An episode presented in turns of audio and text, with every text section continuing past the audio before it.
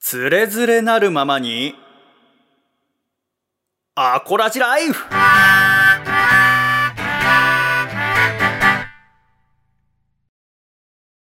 つれづれなるままにアコラジライフ。このコーナーではアコラジっ子からいただいた日々の生活にまつわるお便りや、ふと疑問に思ったことなどを紹介いたします。今回は漫画家の榎谷勝正先生にリモートでご出演いただきます榎谷先生よろしくお願いいたしますよよろしくお願いします。ご無沙汰しておりますよろしくお願いします。ありがとうございます先生は連載していた1%の恋が完結して今月最終巻である3巻が発売されたということで今回出演していただくことになりましたすいません、本当わざわざ呼んでいただいてありがとうございまおす。疲れ。様でしたいえいえ、もう本当に、はい。完結おめでとうございますありがとうございます。はい、ありがとうございます。今日は作品のこといろいろ聞きたいんですけれどもいやー、あんま喋ることないけどね。あーそうですか最近は家ではどうお過ごしですかだって娘さどうお過んごしが生まれたのが去年の12月詳しいね。ですから、あ初めての夏ってことでしょ娘にとってそうだね。人生初めての夏ですからね 覚えてないでしょだってこう自分の覚えてな生い、ま覚れえてない。もう娘さんはなんか夏どうやってえその去年12月生まれと今9ヶ月目とかってことですか10そうヶですね月目とかはい。10ヶ月目に入ったのかな。あーの子供ってどんくらいの大きさになってるんですかハイハイすはしするはいはしい、よようやくし始めましたあね。そうなんですかはでい。なんか歯も5本目が生えてきましたね。へえあでもそんくらいなんですねな夏も保育園通ってたんで、ああ保育園近いんですか歩いてでも15分ぐらいかな。ああそうですかでもその間も暑いでしょだっていや暑いね。 ねえ正直もう、夏は嫌いだね、俺 は。本当暑すぎてもうやってらんないね。正直言って何別に夏嫌いって言ったところで誰からも嫌われないでしょあ本当になんか意外に結構夏、 夏をこうね、押してる人たちが結構いるから、ねえうんあ本当あいつ夏嫌いとか言いやがったってはならないで しょ夏あいつの漫画。画読むのやめよう。夏嫌いって言ったし。 そうそうそうああ、そうですか。夏苦手ですか。暑すぎてもう、だからあんまり僕も外出なかったです、夏。ああ、でもだって仕事場はやっぱあ基本クーラーかかってるわけですよね。そうそうそうそうそうそう。でも今、その、この一番生徒の声とか全部デジタル、パソコンで書いてるんですか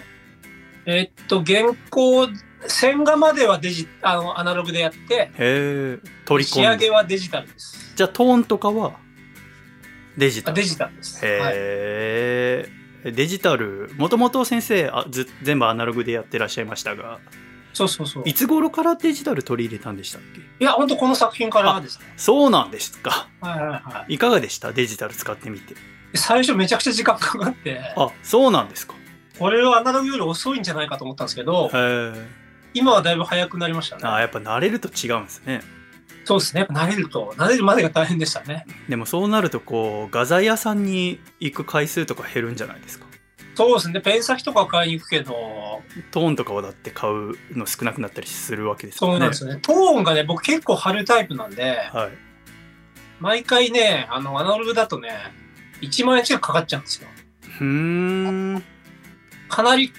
コストは削減できてるかな。トーンってどうやって売られてるんですか ?1 枚大きさどのくらいで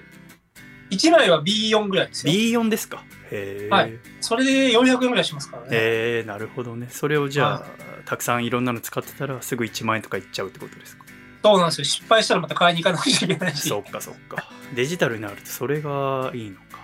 やっぱこういろんな漫画読んでると、今回からデジタルに変えましたとか、結構漫画家さんこう、なんていうんですか、後書きみたいに書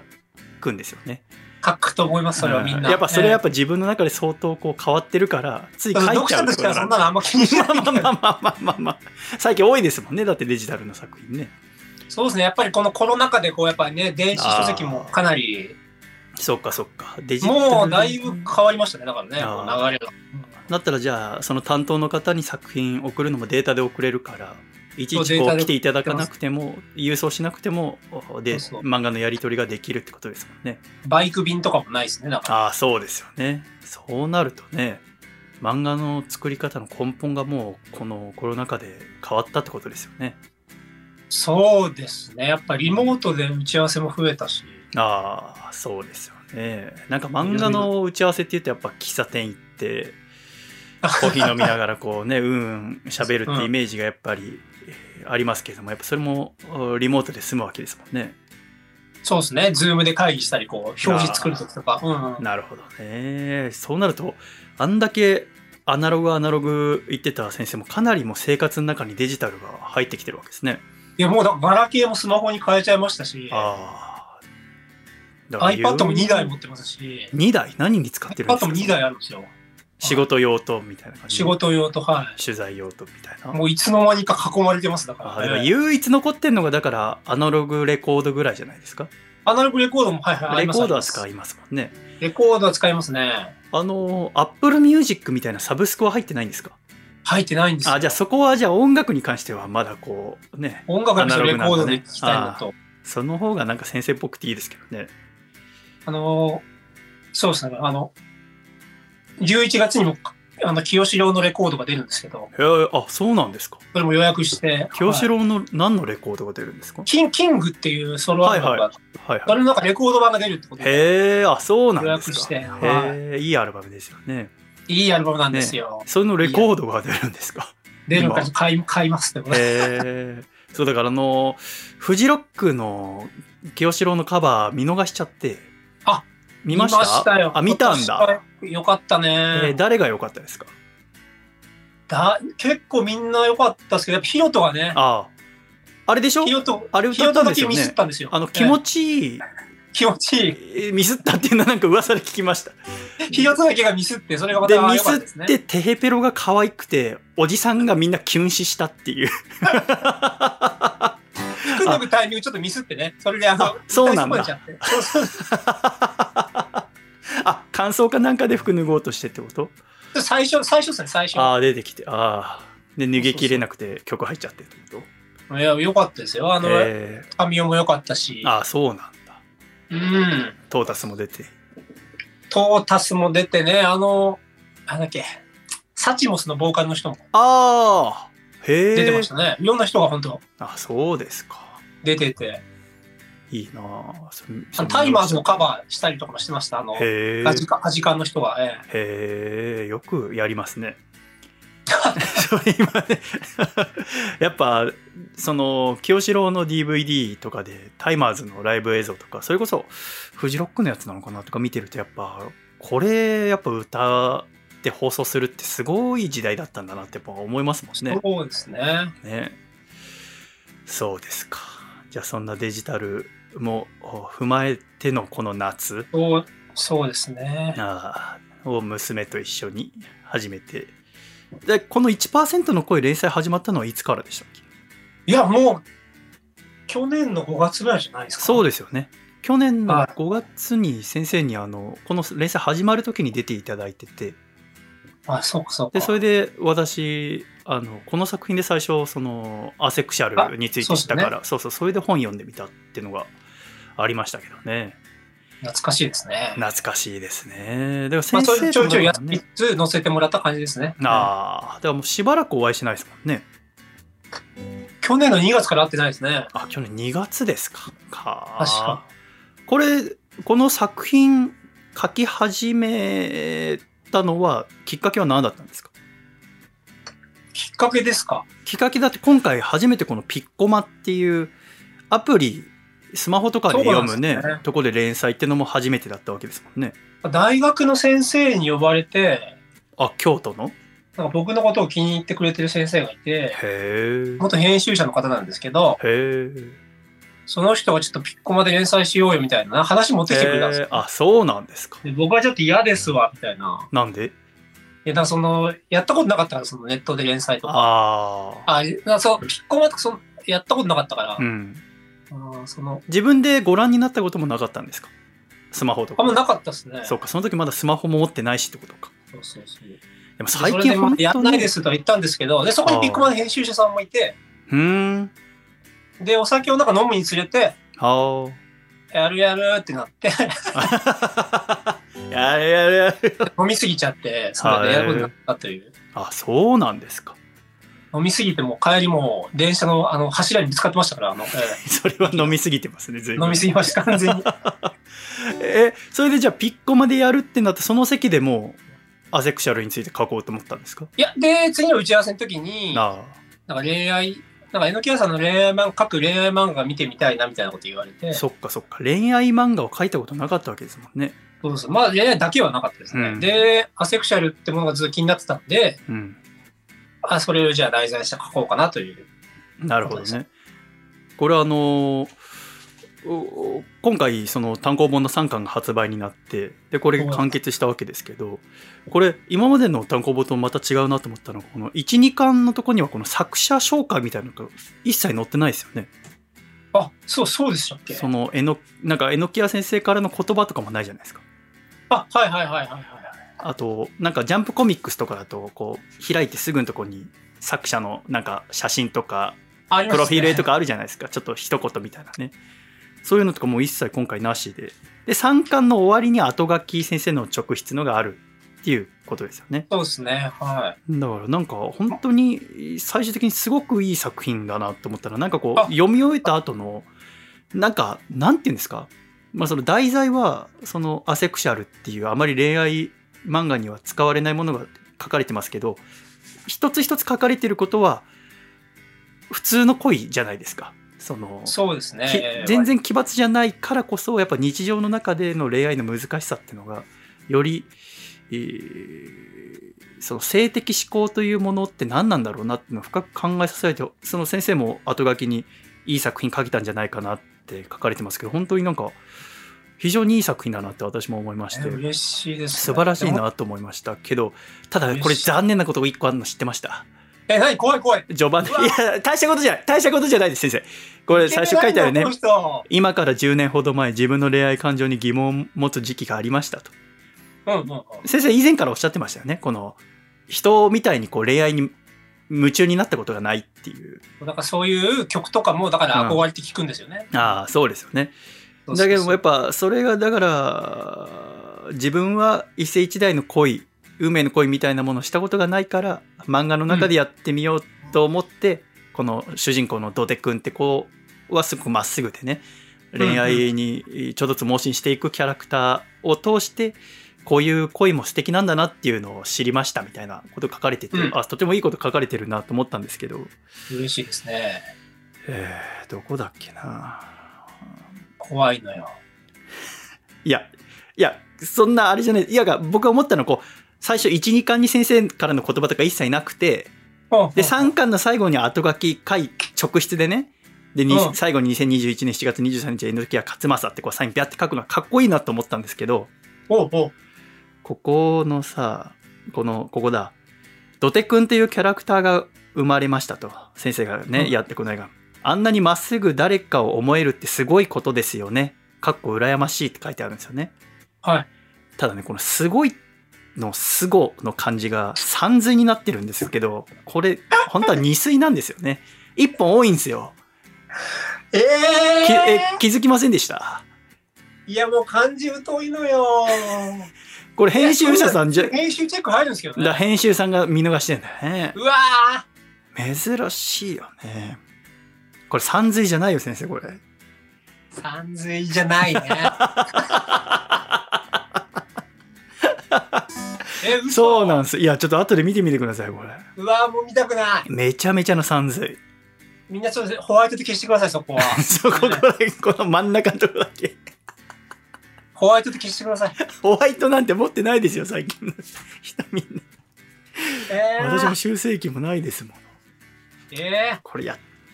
えこそこまでなんかこうかっこいいこと書いてんのにこれやっちゃったわと思って俺一人で顔真っ赤にして読んでー、漢字強いもんな、細見さんな。ああいや僕弱いんだけど弱いんだけどなんかあれ私もなんか多分同じミスをこれ昔したことあって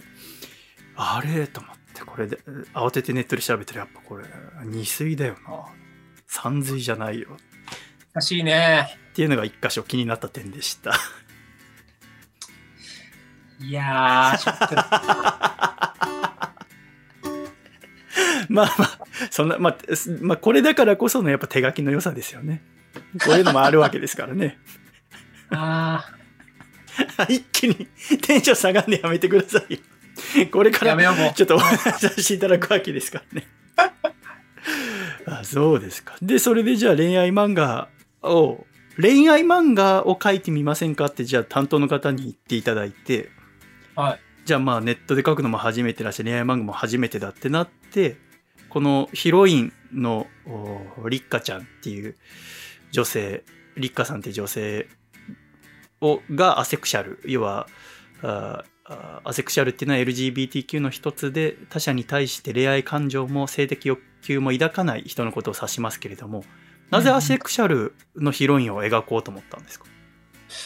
もうなんかその、アセクシャル側と、その普通の恋愛側っていうのを書きたかったから、両方書きたかったんですよね。なるほどどっちかっていうとアセクシャル側の方が書きたかったんですけど。ああなるほどじゃあこの主人公の土手くんは、えーお医者さんから言われた性は男でで辞任してる性も男でで性的指向は女性っていうマジョリティの人間ですけれども、この子がだからあー一目惚れするわけですよね。あのそうですね喫茶店でうん。で働いてたあーりっかちゃんに一目惚れしてそこからあー始まる話ですけどまあこのやっぱりこう性的思考云々っていうのはやっぱりこう見た目からじゃわからないわけじゃないですか。うん、それでそうだね。やっぱり特にしかもだんだんこう LGBTQ+ プラスみたいな話は広まってきていますがやっぱりこう特にレズゲイ、えーバイセクシャルというような性的指向、そしてトランスジェンダーっていう性自認についてはだんだん広まってきてるけれどもまだまだやっぱアセクシャルといううーこの性自認のこと要はあ自分の性的しあ性的指向の先に何もないというような人のことはあんまり知られてないですよね。うんうん。最近割とよく聞くようになったけどそうなりましたね。この1年でもずっとよくニュースでも耳にする機会が何回かありましたけれども、でこの土手くんっていう子は知らなくてでもそそうだれねが、あー立花さんと仲良くなりたいと思ってデート誘ったりするうちに立花さんもだんだんその自分のはアセクシャルなんだよっていうのを伝えなきゃって思うっていうのが描かれてるのが一巻ですけれども。そうね。だから結構、大胆な作りではあるよね。一巻でそれやるみたいな。そうですね。一巻でだから人と一回恋の一通りというか、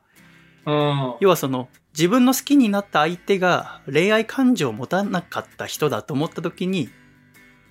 人はどう思うのかっていうのをここでやっぱ考えるわけじゃないですか。自分でもやっぱおそらくショックを受けると思うんですよね。うん、でもショックというのは非常に勝手なものですよね。要は自分の思っている女性と違かったということに対してのショックですよね。そたこにまにもう僕もその僕の漫画を描いファンですみたいな言ってくれる人がなんかはあ会うと、え、こんな人なんだみたいな。 どういうことショショックみたいな、なんか汚いなみたいな。いやいや、全然、私初めて会った時は、だろうなと思いましたけどね、全然、 そうたまに思われるんですよ。ええあ、本当あ、そうなんですか。でもだって、あ、そうか。顔でわかるんです、顔で。ええあ、失望させてしまったって。そうそ うそうそう。勝手なね、思い込みやっぱありますからね。これ、その、立花さんはでも、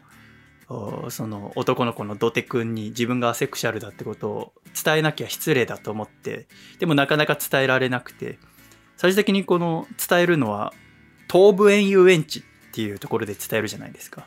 そうですね、完全に西武園西武園遊園地地ですよね。この間ね、あの、西武園遊園地行ったんですよ、私。リニューアルしたんですよね。そうそうそうそう、リニューアルしてて、あの、福田と、ううトランザム博さんとあ行ってきすごいて、ペアで。夏らしいこと、何一つしてないなってことになって、 西武園行ってきたんですけど、西武園、西武園、なんでこれ、舞台西武園遊園地にしたんですかえーと、なんか、妻と一緒に行った時に、いいなと思って、あこの錆び、ちょっと錆びれた感じがいいなと思って、ええリニューアル前の方が錆びれててたと思うんですけど、ええあ。あ、でも要はその錆びれてるのを、いわば一気にき全部きれいにするのは無理だから、逆にそのレトロ感っていうのを生かそうと思って、こう、昭和レトロのニューみたいですね。エリアを作ったって言ってたからなんか雰囲気はだから変わってないと思いますけど、あ、よかったよかった。ただなんかんあのだから私は福田さんといったあのプールに入ってきたんですけどあ、そう、僕もプールに入って、その帰りに行ったの。あそうだったんですかそうそうそうそうそうそうでその割引されるんで、そうするとね。ねあのガメあじゃあゴジラのアトラクションができて新しく、うん。うんうん。あれそれはまだ乗ったことないですかないです、ないです。あのその前に行ってますから。なんかなんそうですよねあの何もその前情報なしで乗ったんですけどそのゴジラにもう今まで乗った全ての乗り物で一番面白かったですねすごいですね。それびっくりしちゃってなんかあなんかあんま期待をさせないんですよそのゴジラの乗り物までこうなんかんその建物とかもあんなんかちょっとチープな感じでああ。これ何なんだだろうと思ってなんか軽く映像を見るアトラクションだっていうのはなんとなく聞いてたけどまあなんかふわっと見て終わるのかなみたいなしたらもう全然あのディズニーランドのスターツアーズを何倍もすごくしたようなえー、すごいね。こんなのできたんだと思ってなんかそのそういう、そういうのはいらないの、西武園に。そうなんだけど、でもなんか一個あることによって、なんか西武は油断しちゃダメだなって思わせる。変わるね、それはそねう。そう。あの、その前に、西武園って、あの、ちょっとつまんないんだよね。あ、でもね、それ、それがいいって福田さん言ってた。そうそれがいいんだよ。うん。なんかちょっ今と、つまんないんだよ。手塚治虫ワールドみたいなところもあって、えあのー、なんだったっけうん手塚治虫推しなんです、今、西武園って。えー、そうなのだからその手塚治虫作品がたくさん飾られてるゾーンとかあって、えそうそう、そこからのゴジラだったからびっくりしちゃったんですけど。ー、これは変わるね、だいぶね。でこの作品の中でもりっかちゃんとどてくんが乗ってるなんかこのこれななんだろうこのこれなんですかこのゴウンゴウン言いながらこう展望台みたいなのが上がってくやつジャジャイロタワーですね。あジャイロタワーっていうんですかだから私これ乗ってみたかったんですけど動いてはいたんですけど人ははい今なんか乗ってなくてえー乗れなかったんですよね、だから漫画読んでたんでこれ乗りたかったんですけどね、いや、これがね、ただ上がって、 うん、回りながら上がって降りてくるだけっていう、本当に、何だこれはと思って乗って、 これはいいってなって、ああこここでんな乗り物はないと思って、ここんこなでいい言んわだよ、せよこうのぐらいでいいんだよっていう、そうそうそうそうこんくらいでいいんだよ このぐらいでいいんだよな、みたいな、そうそうそう。あそうだったんですか。どんなかちょっと出したかったんですね、だからね。なあ、そうそう。これ、乗ってみたかったんですけどね。だから、一巻のあクライマックスシーンは、だからこの、何でしたっけ、トルネードスピンじゃなくて、 こうだんだんゆっくりと回りながら、なんて乗り物ですかジャイロタワー。ジャイロタワー。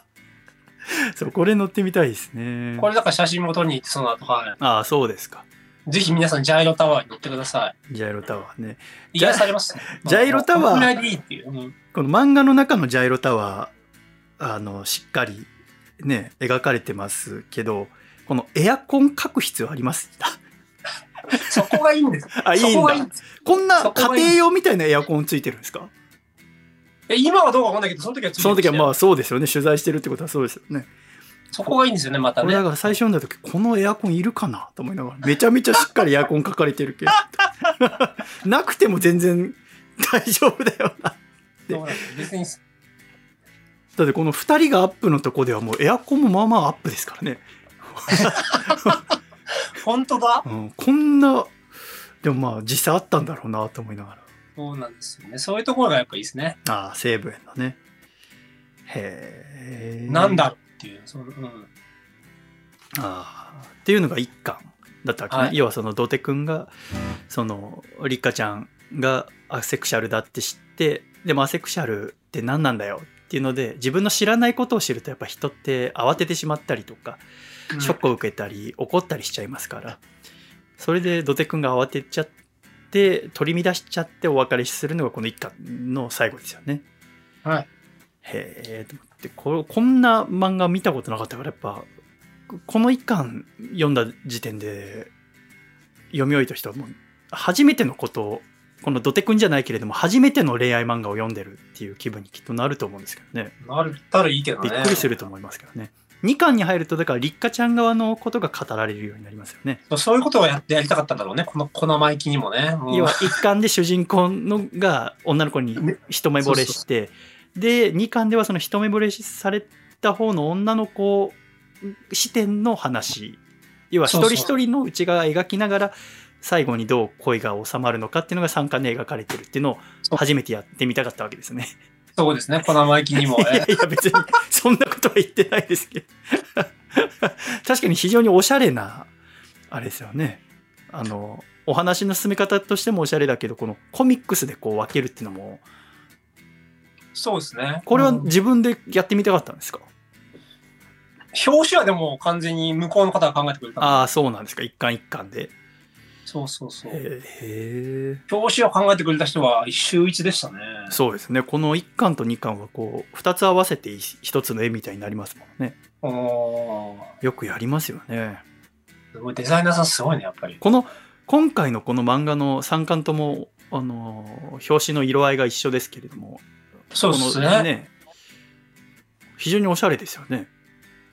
そうなんですよ。だ、み騙してか買わせてやろうみたいな感じですけどね。唯一おしゃれだと思います、ね。このね榎谷勝正っていう名前だけが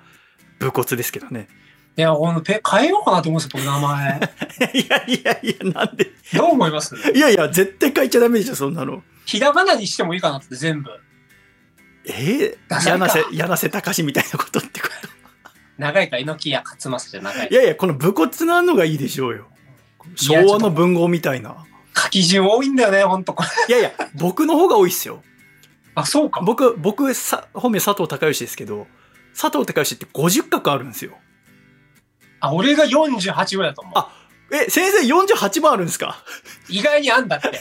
いやだから僕の方が多いですだからだか多いね。ら僕だから子供の時から嫌だったのがそのテストとテストかそうテストとかでさ名前書くけどねなんか裏に名前書いてこうペラって開いてスタートするとかだと私が一番遅いんですよペラってめくるわのかるわかる。え先生そんなとこも悩み一緒だったんですね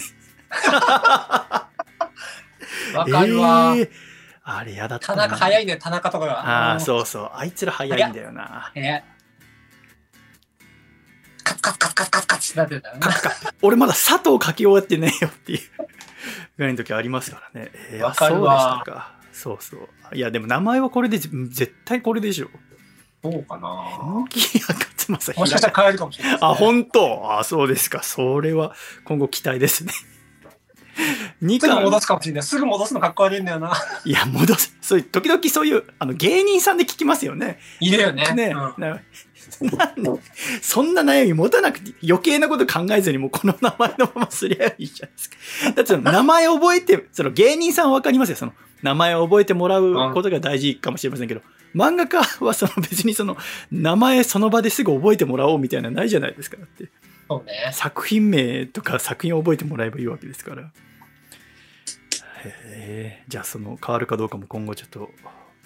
気にしておきたいと思いますけれども。はい2巻ではだから立花ちゃん、でもこれこれでもまた初めて知ることがありましたけどやっぱこう勝手にこの恋愛感情がないえー性的思考がの先に何もないってなるとじゃあ別に一人でいることも平気なんだって私は勝手に思ってたんですけどもそれとこれとはまた別なんだよっていう恋愛をしなくても孤独はあ普通にの人が感じるのと同じように怖いっていううん孤独はまあ本当に人人類ね、みんな持つ悩みかもしれないね。もしかしたらでもなんか勝手にこうなんだろう恋愛感情を持たないだからハグしたいとも思わないセックスしたいとも思わないってことは別にじゃあ一人でもいいのかって勝手に考えちゃいましたがそうじゃなくてそれはただ性的思考について言えるだけであって、えーい一人でいるのが寂しいっていうのはね、あの別に何らあそこは関係ないんだよっていうのが最初この立花ちゃんを通して知るところですよねだからそれで僕は結構この一話目好きなんですよね。いいあ感あじの。えー1話目ってあの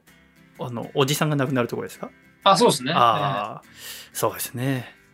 おじさんが怖いって言いますからねえーこれ、そうです ね。背中向けてそうそうあだからそうねだからそのこれは多分、あのラッキーっていう映画にかなり影響されてて、へえ子供見て見てみてください、皆さんも。バッキララッキー、ーラッキーラッキへえ、読んでみ、見見てみます。映画ですね。で、そのお中で立花ちゃんが、だから、誰か自分と同じような性的思考を持っている人と会ってみようと思って、そういううマッチングサイトを使って、えー人と会うわけですよね。ー。うんうんっていうのがこの要は立花ちゃん視点の話がこの2巻では続いていくわけですがそこで同じくアセクシャルのうー宇野光宇野光ですか光ですか光る、ヒカルですね宇野ヒカルさんっていう男性と会ってそれで話が進んでいくわけですけれどもそうですね。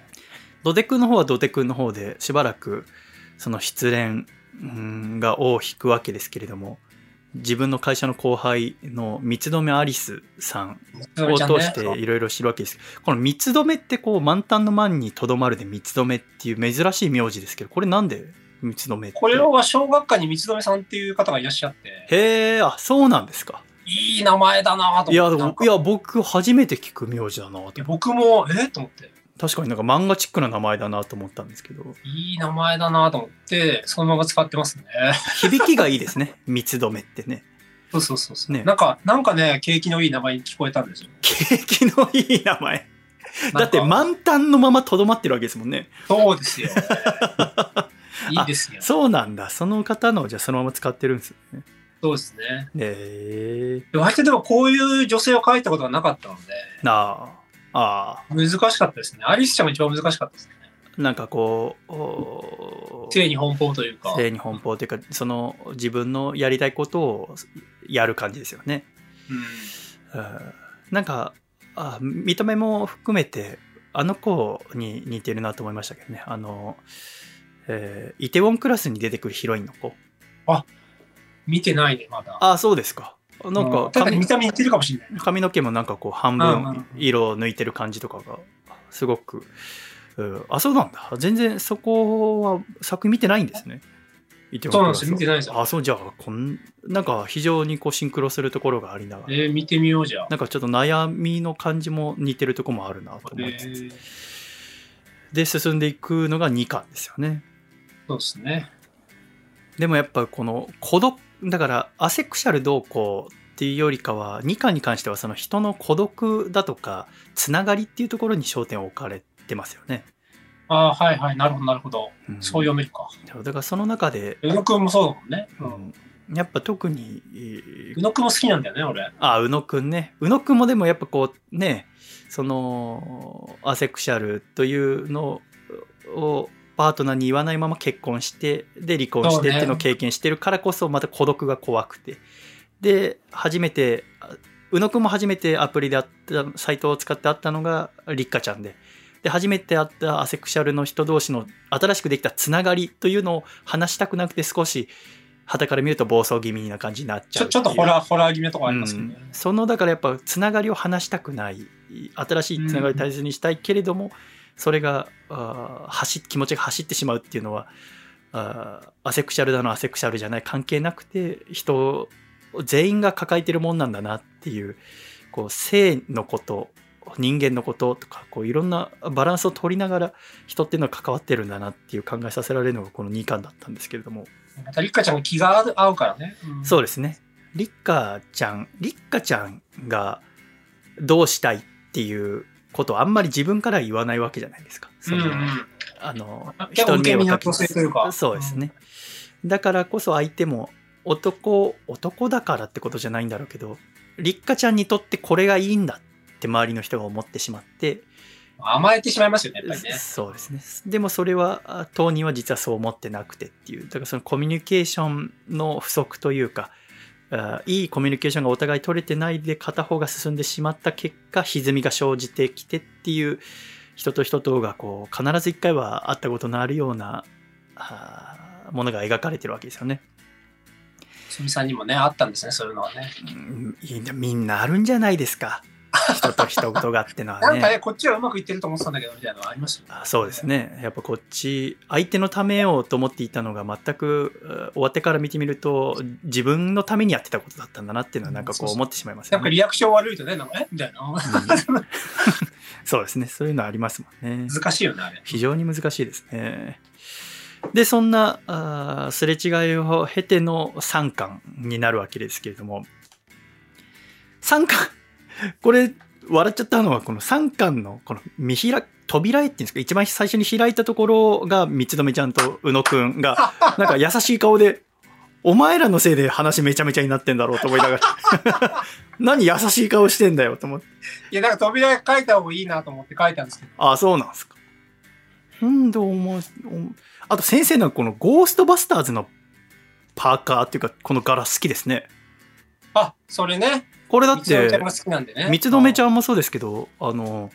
えいいじめ探偵の方にも書気いてたづできしょました。気づいた気づい気づきたました好きだねーと思って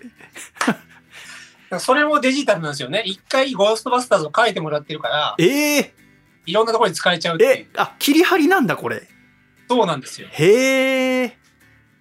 だから使っちゃったんです。あーだから先生ほらバンド T シャツ好きじゃないですか好きですだかね。らこの作品の中にもいろんなバンド T シャツ出てるんでそれを見てあじゃあこの「ゴーストバスターズ」とかは結構何回か出てきてるのは結構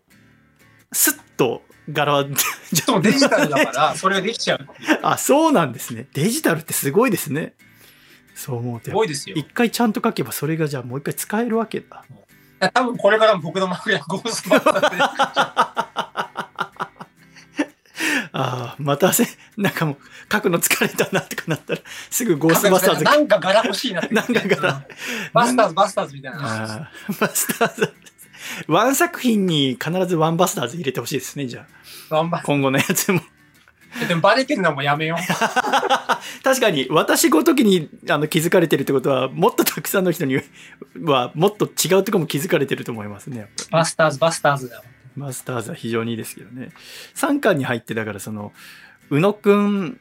と、おりっかちゃんもちょっとすれ違いが始まってしまった中で、このりっかちゃんと宇野くんと土手くんって3人が遭遇するわけですよね。うん、その中うん。であ最初ね。うんうんうん。その中でこうふ初めて見る恋愛漫画での言い争いというかそのあなたはだからアセクシャルでもある宇野くんがあーマジョリティの土手くんに対してあなたは別に立花さんじゃなくてもいいじゃないですかっていうわけですよね。うんなんで立花さんなんですかって立花さんはアセクシャルで僕と同じ性的思考を持ってたが僕たちは仲間なんですとあなたはマジョリティでたくさん、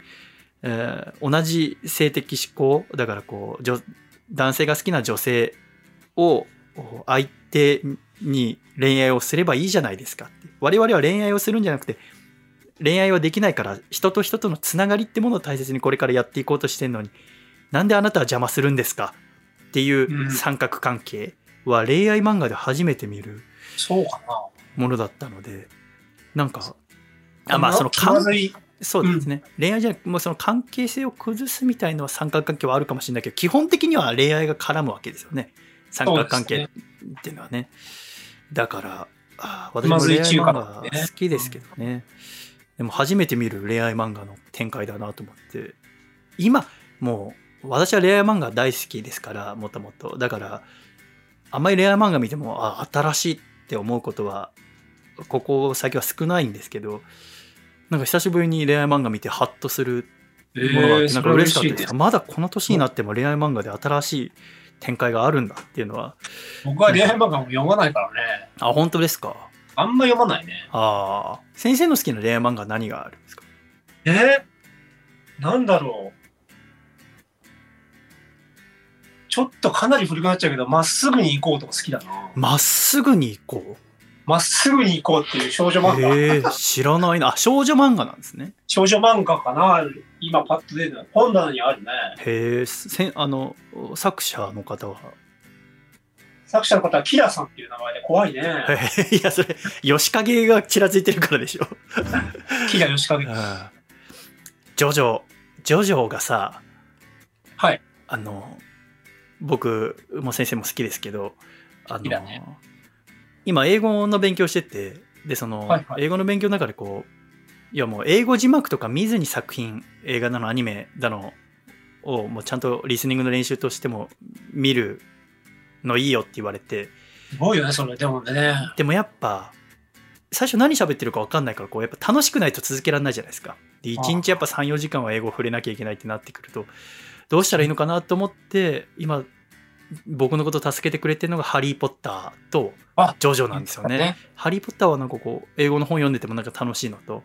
で、ジョジョはアニメで、字幕なしで見てても、ジョジョはやっぱ、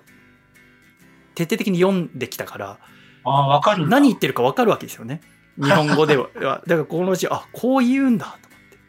て。なるほどね。でもあの、え、ジョジョは南部が好きですかいや、僕ね。うん、どれかな。でもやっぱね、ロール、主人公は6部が一番好きかも。へえ、あ、そうですか。ジョリーに好きだね。へえ、じゃあアニメもうすぐ始まるの楽しみですね。そう。楽しみ。あ、そうなんだ。 4部面白いんだよな。なあ僕はやっでぱジョナサン・ジョースターが好きなんでね、うんああバ、リバリの一部好きなんでやっぱバリバリの一部バねリ バリ そうあ会ったことがないんですけど一部はまあでもやっぱ好きなんでねあのやっぱ面い白いなと思って、あの、荒木先生の本読んで、ああ漫画の作り方みたいな。3部はどんどんどんどん進んでいくうん冒険もので、4部は自分たちの街を守るっていうああようにしたっていうのが面白いなと思ったね。ああ確かにもうあそこだけですもんね4部ってそうそうそうそう。あのディオが「無駄無駄無駄無駄」って言うじゃないですか英語でなんて言うんだろうね。ユースレスユースレスユースレスユースレスって言うんだよね。。語呂悪い ねそう、これ悪くて。オラオラオラオラとかはそのままなんですけど、ああ、そうなんだ。無駄はやっぱほら意味合いがありますからね。ユースレス、ユースレス、ユースレス。うんちょっと、言えないよ、ちょっとそんな連打っていうかもう手が遅くなりそうですよね。連打できない。ユースレスそうそう。とか、いの発見もありながら。でも、ジョジョを英語で見るともう完全なアメ込みですね。うん、だよね。うんだよねジョジョってもうアメコミじゃんと思いながら見てましたけどね。なんか彫刻とかをね、モデルにして描い描いてた、ね。へえ、あ、そうなんですか。めちゃめちゃそういう面白いけどね。そんなジョジョにも助けられながら漫画読んでますけど、すごいね。その恋愛漫画の新しい形を先生の作品に見させていただいて、なんかやっぱ新しいの見られるととても私も幸せなんでね、やっぱ漫画長く読んでても楽しいなと思うわけですけども。で、まあ、まあ、あとは3巻はぜひ購入して読んでいただきたいわけですね。いや、この、お土手くんと立花ちゃん、そして、えー宇野くん、そして、三つのめさんの恋がどういう形でこの漫画の最後を迎えるのかっていうところを一緒に、そして、えー後書きに先生の直筆のがありますので、それ読んで、えー、5時を見つけていただくということになりますね。人が、で最後あーってこう独情感あってからのこの「すごい」で笑っていただいて、えー、感ですね はい、そんな悲しい顔しないでくださいよ悲し いです。いやでも非常に楽しく読ませていただきましありがとうございます。たありがととうございます先生はこれか最後書き置いてみてどうでした最初思っていたのと同様うー書き終えた感情を持ちましたかう。いや、なんか思ったより切ない終わり方になったんで。なあまあでももう僕的にはハッピーエンドのつもりで書いて、そうですね書いたみんな最後笑ってますもんねうん、あ、そうなんだようね、ん確かに。でもやっぱ後書き書いた後にやっと終わったなって感じがありましたね。なああこれも完全に置きは。終え書き終えてから後書き書いたんですかそうですね、コミック作業で。ああ、そうですかはいやっぱこれでもよりやっぱこうなんていうんですかね恋愛って本当にいろんな形があるなってやっぱ思いますし、どれも否定したくなかったんですようん。ね性っていうのもありますよねやっぱりこう本当にでもなんかこの数年で大きく変わったなって思うのはその LGBTQ+ について耳にすることもそうですしなんかこうマジョリティが絶対正義っていう感覚がおそらく若い子たちの中で相当広まってきてる、あうんうん正義ってわけじゃないっていうみんな何だっていいんだよっていう気持ちがそかなり多分今の小中学生高校生とか若者の中で広がってんだろうなっていうのをいろんな作品を読んだりしてても感じるんですよね。だからそれこそ榎谷先生の子供と子が大きくなる時にはあー逆にそういう男と女が恋をするだけの漫画とかドラマとか映画っていうのは逆にもう SF を見てるような感じに見られる昔ってやっぱこういうのばっかだったんだっていうようになるのかもなってこういう反対する人たちがいたんだとかね、教材とかになんかもね。なんかねだからそう思うとやっぱ時代って時が過ぎるのって面白いなって思うんですよねいや、変わりますよね。価値観ってこんな変わるんだなって、こう、なんか長生き、まあ、その長生きとかできてないけど、生きてると思うよね。そうですねだからやっぱあそれこそネットフリックスとかでも映画とか見ててもやっぱあこんなに白人の人がやっぱ多く出てたんだとかやっぱ思いますからそうんうんのうんうん普通の題材の映画だったりしたらねそれがやっぱだんだんこうファッションとかにしてもうんディズニー映画、今その英語の勉強でディズニープラスにも入ってこう、あ、ピクサーとか見てるんですけど、すごいいいなやっぱり、やっぱ昔、やっぱもともと女の子のこうある姿、女の子の幸せっていうのはやっぱ、お姫、お、あー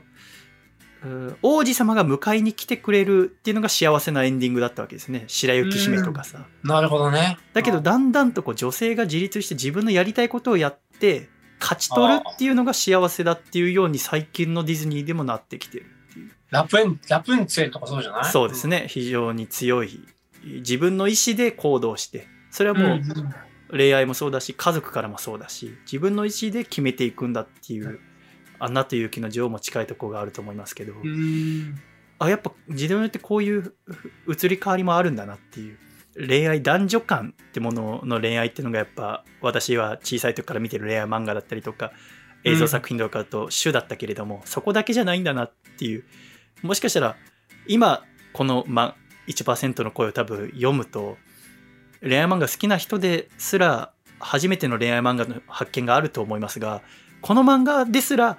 時代遅れになるような日がいつか来るんだなって思うとそれはちょっと楽しみですよね。みんなが若干こうもう来てる、若干来てるかもしれないからね、もうね。いやそれはないでしょ。いや、もう若干古くなってるなと思うね。うんあ本当そう思うとうんじゃあこの性に対する気持ちっていうのはあここ数年はどんどんは早くなってるかもしれませんねそうね、これからどうなってくるんだろう。楽しみだね。なんかこのうんわからないものをわからないで終わらせるのではなくて相手の気持ちをおもんぱかるっていうこの土手くんの最初自分のわからないということをぶつけてしまったけれども相手について理解しておもんぱかるようになっていくこの過程というのが一番美しいなって私は思ったんですよね。なるほどね。うん確かに愛があるね、確かにね。非常に愛のある行動だなって要は相手のことを分かって納得しようとする努力っていう人生っていううのは納得したいわけじゃないですか不安な ことをたくさんある中で納得するためにんいさんはあれなのもう死ぬのや私もやっぱラジオを納得したいんですよね一個一個のラジあーなるオほをどね。納得したいなと思いながら暮らしてるの でなんか非常に面白いな面白いキャラクター だな納得し、願望が面白いと面白いからね、漫画っていうのは。そうそう人はやっぱさまざまなあ空想だったり面白いな妄想とかないものを思い浮かべたりそれに恐れたりしますよねでもいいよね、それ答えを求めたいんじゃなくて納得したいだもんね。そう別にその断定すると結局人によって全部違うわけですからいいよね。断定なんてはしたくないんですけどでも納得はしたいんですよね自分のじうん人生とか考えてることについてですね、えーうん、いいよね。楽しそうだね。非常に楽しくやってますのでいやでもやっぱこうやって新しいやっぱこう刺激だったり発見をもら発見ですねこう視点新しい視点っていうのをもらえるとやっぱすすごく嬉しくなるんですよねとても嬉しくなりますので先生も今いじめ探偵次が9月20日配信だって書いてあったと思いますけど もちょっと12遅話れでちすゃってごめんなさい。 12話もう楽しみにしておりますのでいや、なかなかすごい回なんだよね。ねえお願いしますですから今後ともお体調に気をつけて娘さんの成長を見守りながらそうですね。いつか育児漫画とかも書いてほしいですけどね。いや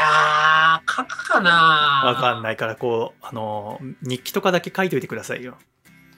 書いとくうん。 最悪の日記が出来上がるんじゃないかいな や、。だからその、別に作品にするとかじゃなくても、別に日記書くのはだって、いいあーことじゃないですか。その育児に関してでも仕事でもいいですけど、一日ちょっとピャピャって書き留めといてほしいですね。後の題材になりますから。なるかななりますなります絶対なりますよ。ちょっと漫画家の育児日記見たいですけどね、育児漫画。 もう後悔してることがあるんだよね。何ですか何ですかかわいそうにと思って。大丈夫かな後悔しないでください大丈夫大丈夫ですよ全然大丈夫ですからそういうのもちゃんと書いて残しておいてくださいいや育児の話聞くのもいついつかだからスタジオでお話できるの楽しみにしておりますのでねえ、持ってってね。その時あ持とってってって言われてな 今こ子供の話したの今そうそうそう。これ、言われちゃうのこれすぐ。じゃあこれ運んどくねって 言う。あの、運ぶっていうのやめてって言われる。あ妻に。運ぶっていうのやめてみたいな。えー、もものだと思って離れ考持ってくねみたいな。えた連れてくじゃなく持ってくねもやめてって言われちゃうんだよ、そあ、あ、みたいな。あ、あ、みたいな。怖い。ねいつか、それこそ笠倉くんとかは同じ娘育ててますね、から。娘さん二人でしょ笠倉さんくんなんて。そうそう。ですから、なんかそすこごいよらね辺盛り上がるかもしれませんね。臭いとか言われんのかな、もう。あ、言われてますよ。あ、本当、うん、太ってるや。ばいね。じゃあ俺もっと臭いって言われるんや。しかも、あれしかもだって嫁さんと娘から言われてるから、もう彼多分部屋の中でもう一人でいるわけですからね。 だからさ、あーだから笠倉も、でもあれ変わってんなって思うのはさ、あの、この間209回の収録の日、ガチャってドア開けたら彼立ってて、で、彼なんか、うん今2ブロックにしててさ、怖いよね。水色の鮮やかなシャツを着てきたんですよ長袖のおめちゃめちゃ鮮やかなでもなんかいいシャツだなと思って普段別にこのファッションの話なんてしないけどいいシャツだねって言ったんですよねそしたら彼が「あいいでしょ」って「これあの日本の工場で作られたシャツで」って言うわけですよえああっつってであのあそっかあこれあの2ヶ月前に細見さんが喋ってたあのファクトリエっていう会社の買ったんですよっていうわけラジオで喋ってたやつだよ私ね。が2ヶ月前にオーダーメイドのやつだっけえっと、いや、えっオーとダー、メイド全だよ部ね日本の工場で作っている、あいろんな工場で作られたものを売っているファクトリエっていう会社を紹介したんですよね。だから僕もなんかこう、あーね、それこそ資源も有限だから、一個一個大切にきたいと思って調べて見つけた会社のそのファクトリエの話した。でもその、僕がラジオで喋ってる時は、めちゃめちゃ退屈そうな顔で聞いてたわけ。目の前で。ああ。あ。はえい。、それ細見さんの紹介で知って買ったってことだそようね、そう、そう。あ信じられなくない信じ、どの神経してんだよと思ってー。かわいいいじゃやん。、でアもコラジッコの方とかからも買ったっていうのを聞いて、それは嬉しいですよ。だけど、なんか、あたかも自分で見つけたメーカーみたいな感じで、こんなことやったらもう私着れないじゃんだ って。それだっていやいや、そこいは。やいや、で、なんか、あコットンで、え、それ、だって、言わないと思って、普通。だって、あんなに興味なさそうな顔してて、で、買って、それじゃはあ、 知らんけど。じゃああと何買ったのっつってあとポロシャツとっつってポロシャツってだってその時僕着てたやつだから僕あいつ僕と全く同じ服買ったんですよしたらえ僕これから服まあ今もポロシャツ着てるけどこれ着る時に笠倉一回思い出さなきゃいけなくなるじゃないですかそうだよね。あのだし時に被ったらどうしようってことねだし今後だから僕それ買ったの春先とかですからこれから冬とかになったらその秋冬ももうなんか欲しいと思うわけじゃないですか長袖をいや、かぶるかもな。だから被るかもなと思ったら買えないじゃないですか、もう。それか、笠倉に一方電話、あいつにラジオ以外で連絡なんてしたことないのに、すいません、あの、ちょっと、ファクトリーで何買ったか教えてくれませんかっていう連絡めんどくさいですよね。めんどくさいね。これからだって僕、このね、一個一個大切に着ようと思ってるっていうの、目の前で話してるの聞いてるくせに、あいつこうやって全部自分のものにしてくんです よ。で、なんか、あたかも人にはもう自分が見つけてきましたの顔で、これから全部あれ絶対言ってるよね、他の人言にってるは。確実に言ってるのよ確実に言ってる。そこに細見さんの名前出てこない。全くだよ自分の取材で見つけましたみたいな顔で済んだから 絶対確実だよも確う実だね。それは絶対だわ。恐ろしくなっちゃって100%、それは100%。ですよねもういやだからもうモンスターだと思っていいや、でもこの価値観の違いがまた面白いね、アコラジはね。や恐ろしいできますだってだっていや、俺、俺は一応確認取るからな。ですよねだう僕僕が聞かなかったら別に何も言わずにそのままファクトリアの服着て終わって帰ってたんですよえー、すごいね。彼もね本当にこれからあ彼にも注彼のファッションにも注目して、えーお送りしていきたいと思いますけれどもね髪型もね。あ髪型もあ成金社長みたいな髪型になりました 本当にいろいろ変わりますけれどもあそのあ時その時一番ね、えー面白いラジオを作れるように今後とも頑張りたいと思いますので頑張ってください。先生もこれからお力添えよろしくお願いしますあと、はいねこれからも作品楽しみにしておりますのではい。ちょっとだからあれですよねあのいじめ探偵の2巻はいつ出るんですかなんか、冬頃と聞いて、ちょっとまだ揃ってないですよね。あそうですか2巻分が。あそうですかへえそうなんですよあそうですか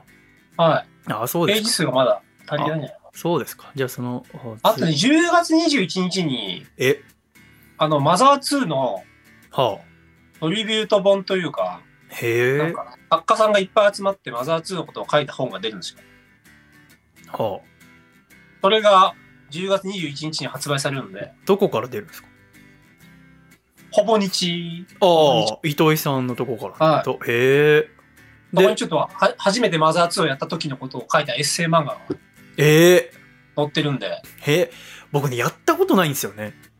あ、やったことないですかいや、ずっと興味あるんですけど、あの、何でや、できますスーファミです。ですよね。だから、スーファミとかもうないじゃないですか。そうですね。あの、任天堂スイッチのあの、できんのかなとかでないんですよ、多分。あ、ないんだ。多分ね。じゃあスーファミじゃないじゃあスーファミか。なんか時々なんかこう、ね、アドバンス版みたいなとか、なんか、かな出てるかな俺スーファミでやったから。そうそう、だから、あと、ね、えーだから、あーいやってみたいなと思いつつ、マザー2やったことある人だったら多分楽しめると思います。 へえ、じゃあそちょっとそれ読んで、ちょっとじゃあ、もしかしたらそんなことがあんなら、スイッチとかでできるようになるかもしれないですね。あ、なるほど。ど。うんあーそのどうかなあー知らないけどね。ちょっとじゃあ、それ10月21日、それも読ませていただきますので、そういうこともしております。ああそういうこともしてらっしゃるんですね 先生最後にアコラジックの方に何かメッセージを、あ、これは実行のみんなにうん、どうしようどうしようかな。ちょっとなんとかね、生き残ってまたアコラジフェスやりましょそうですねぜひそれをちょっと楽しみに私もしておりますのでう風間くんとか呼んで。そうですね狭間ね狭どうでしょういろいろいろいろあるんで喧すよ嘩したのまたい。やいや違うんですよ狭間がそのなんだなんお金ないというから私のし仕事を紹介してやってるんですけどそはいっはいちでヘマして私の方に苦情が来てるっていう前もそんなこと言ってました。でも今回のちょっとでかくてもう疲れちゃって私 今それでもねお金稼がないとラジオも作れないしと思って、大変だそうね。そうでもまあちょっとあ仲良くなんとかやっていこうと思ってるんですけどね、ええまたあこよし今後ともあアコラジもまた次も面白くできるように頑張りますのでいつか聞いてやってください。はい。はい、ということで、えー2021年9月号の「つれづれなるままにアコラジライフ」のゲストは榎谷勝正先生でした榎谷先生ありがとうございましたありがとうございました。では最後に一緒に「つれづれなるままに」と言ってお別れです、はいせーの「つれずれ ずれ。なる。ままに」ありがとうございました Mama, mama,